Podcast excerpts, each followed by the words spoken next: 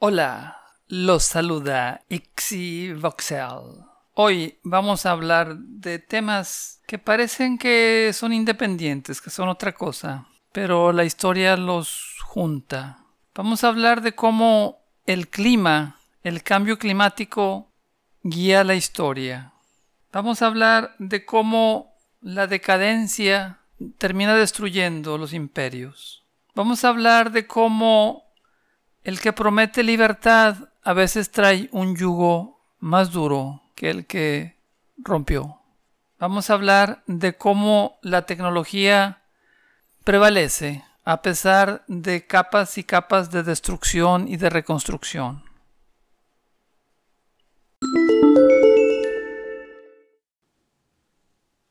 Al final del Pleistoceno llovía abundantemente en el Valle de México.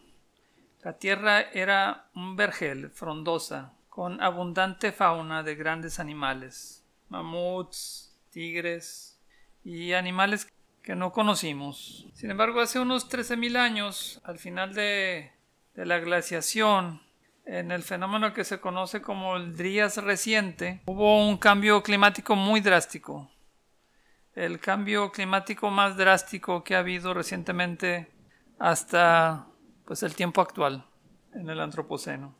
El caso es que el clima se volvió más, más seco, más irregular, con condiciones suficientemente buenas para que hubiera agricultura, pero, pero no tan buenas para vivir de una manera nómada sin tener cuidado de, digamos, la agricultura. Hace, digamos, unos 10.000 años, hasta prácticamente la llegada de los europeos a, las tierras americanas, a la náhuac, el flujo de migrantes era inverso. La relación geopolítica estaba invertida. Los centros de desarrollo tecnológico y económico estaban en Mesoamérica y la gente ignorante, salvaje, nómada, venía del norte. Y el Valle de México fue sucesivamente poblado por, por gente que venía del norte. La gente llegaba al, a la náhuac, se asentaban, iban perdiendo el vigor de los días donde las cosas eran difíciles. Llegaba gente nueva, joven, vigorosa, que lo suplantaba, que destruía lo que se había construido y lo volvían a reconstruir. Pero con todo y todo, y estas destrucciones sucesivas de las diferentes civilizaciones, se fue creando una tecnología, una cultura, la cultura del maíz, una cultura que permeó de Mesoamérica a todo Norteamérica. Esta tecnología del maíz es tan sofisticada, tan desarrollada, que algunos dicen, algunos estudiosos dicen que debe haber sido un tipo como de accidente. La verdad es que no es así. El maíz es el resultado de, un desarrollo tecnológico de, hecho de miles de años. Cuando llegaron los españoles destruyeron completamente la cultura existente. Le echaron los perros a los escribas, quemaron los manuscritos y solamente podemos eh, adivinar el nivel que tenía la cultura, la tecnología mesoamericana. Pero una evidencia es el maíz.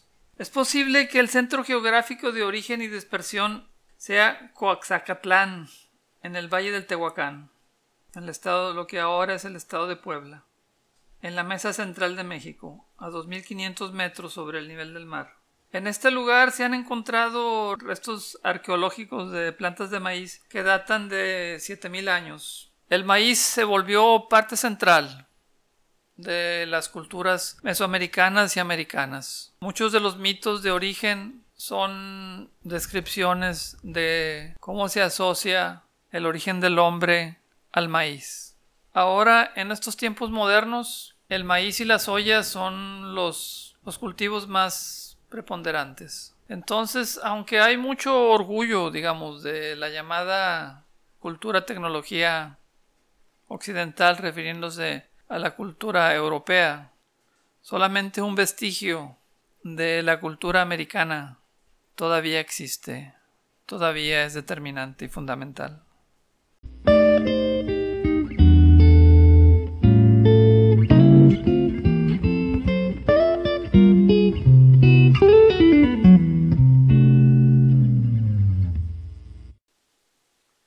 Todos los pueblos de la Náhuac llegaron del norte, pero en tiempos distintos.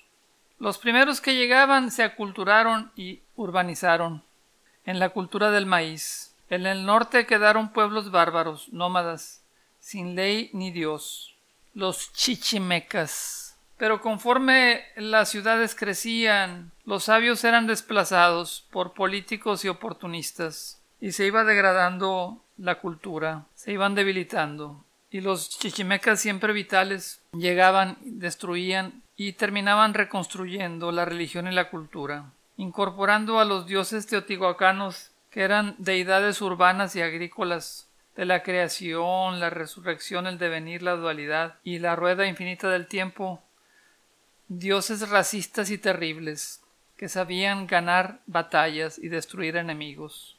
Después de la caída de Teotihuacán en el año 700, Hubo en Mesoamérica varios siglos de tinieblas. Las ciudades sin fortificaciones y gobernadas por sacerdotes se desmoronaron y dieron lugar a ciudades guerreras y a religiones belicosas. Hacia el año 950 surge Tula, la capital de los toltecas. La historia de los toltecas comienza con una leyenda que describe cómo una tribu chichimeca Viene del norte a principios del siglo X, conducida por un rey llamado Miscoatl, y que se establecen en Culhuacán. La palabra tolteca quiere decir maestro o constructor en náhuatl, y fueron miembros de una cultura precolombina que dominó la mayor parte del centro de México entre los siglos X y XII. La lengua de los toltecas era el náhuatl, como los mexicas.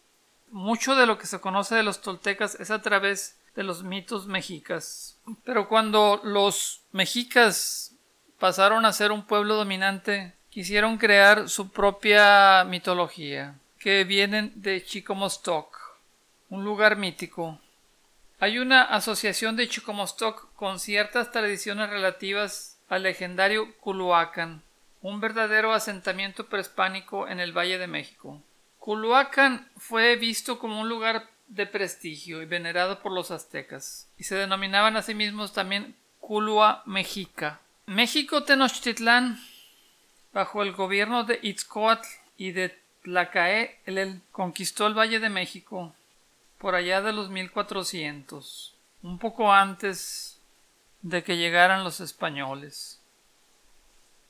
Es decir, cuando llegaron los españoles, los mexicas eran una dictadura que apenas estaba en su juventud, estaba en pleno vigor. Y el hecho de que fueran derrotados con relativa facilidad por los españoles no se explica solamente por la diferencia tecnológica. En realidad los mexicas fueron en cierta medida vencidos por guerra biológica, por una epidemia de viruela y otras pestes que los diezmaron, y también por el genio político de Cortés, que supo presentarse a los pueblos de México como un líder contra el yugo de los mexicas. No sabían los que participaron con gusto en la destrucción de los mexicas, que destruían un demonio en nombre de un demonio más terrible. Me recuerda a un mecánico iraquí que trabajaba en el palacio de Saddam Hussein y que participó con gusto en el derrocamiento de Hussein, tirando la estatua de Hussein cuando Estados Unidos, cuando el ejército estadounidense entró a Bagdad. Y le preguntan años después, y dice llorando, me da vergüenza.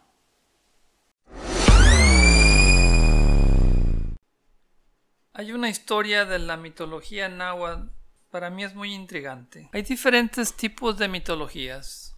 Hay unas que son del folclore de la gente, otras que tienen un carácter cosmológico que explican el origen del mundo, y hay otras historias que pretenden tener un carácter histórico y que son como las historias de los de origen de los superhéroes y estas historias de origen son comisionadas por el gobierno por el régimen como una herramienta de propaganda para explicarles a los demás por qué cierto grupo es especial, por qué tiene ciertos privilegios, por qué tiene cierta fuerza, por qué se le debe temer.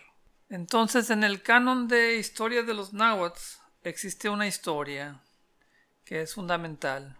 Los nahuas llegaron tarde al Valle de la Náhuac. Cuando llegaron ya había varios grupos fuertemente establecidos. Y entonces los nahuas primero tuvieron pues que ser un grupo discriminado, minoritario, que en parte se dedicó a hacer labores mercenarias. Eventualmente terminaron dominando a todo el mundo, pero en un principio cuando llegaron eran un grupo que se le consideraba de cierta manera inferior. No tenían un lugar donde estar, iban de un lugar para otro.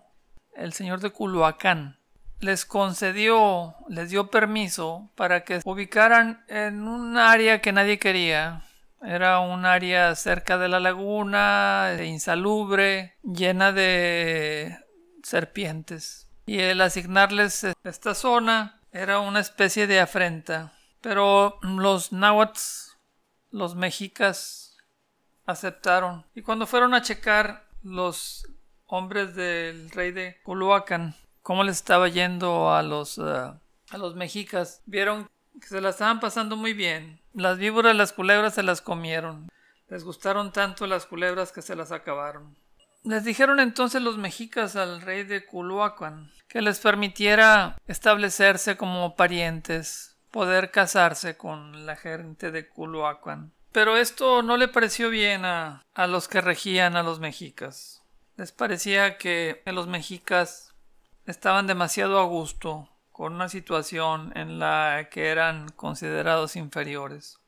Decidieron que era necesario causar un problema entonces dicen las crónicas de los mexicas que Huitzilopochtli les dijo a los mexicanos que fueran con el rey de Culhuacan y que le pidieran una hija para que fuera la reina de los mexicanos y que esta hija iba a ser la reina y diosa de los mexicanos.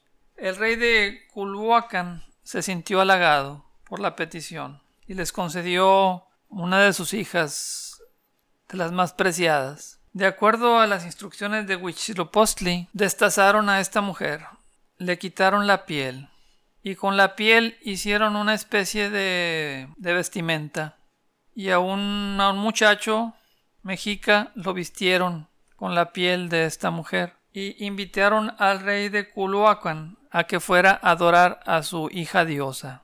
El rey de Culhuacan asistió con mucho contento. Subió al, templo, la pirámide, y entró al templo que estaba a obscuras, casi no se podía ver. El rey ofreció ofrendas de incienso y algún sacrificio, pero como la intención era provocarlo, terminó dándose de cuenta de lo que quedaba de su hija era la piel. Llamó a la guardia y persiguieron a los mexicas, que ya estaban esperando. Después de todo lo que habían hecho era una provocación. Tan pronto como el rey de Culhuacan se dio cuenta y llamó a las guardias, se metieron a la laguna. Los persiguieron los de Culhuacan en la laguna. Pero los mexicas los rechazaron, con cerbatanas y con lanzas escondidos en la laguna. Queremos idealizar nuestro pasado, pero al tratar de idealizar, algunas cosas son incomprensibles.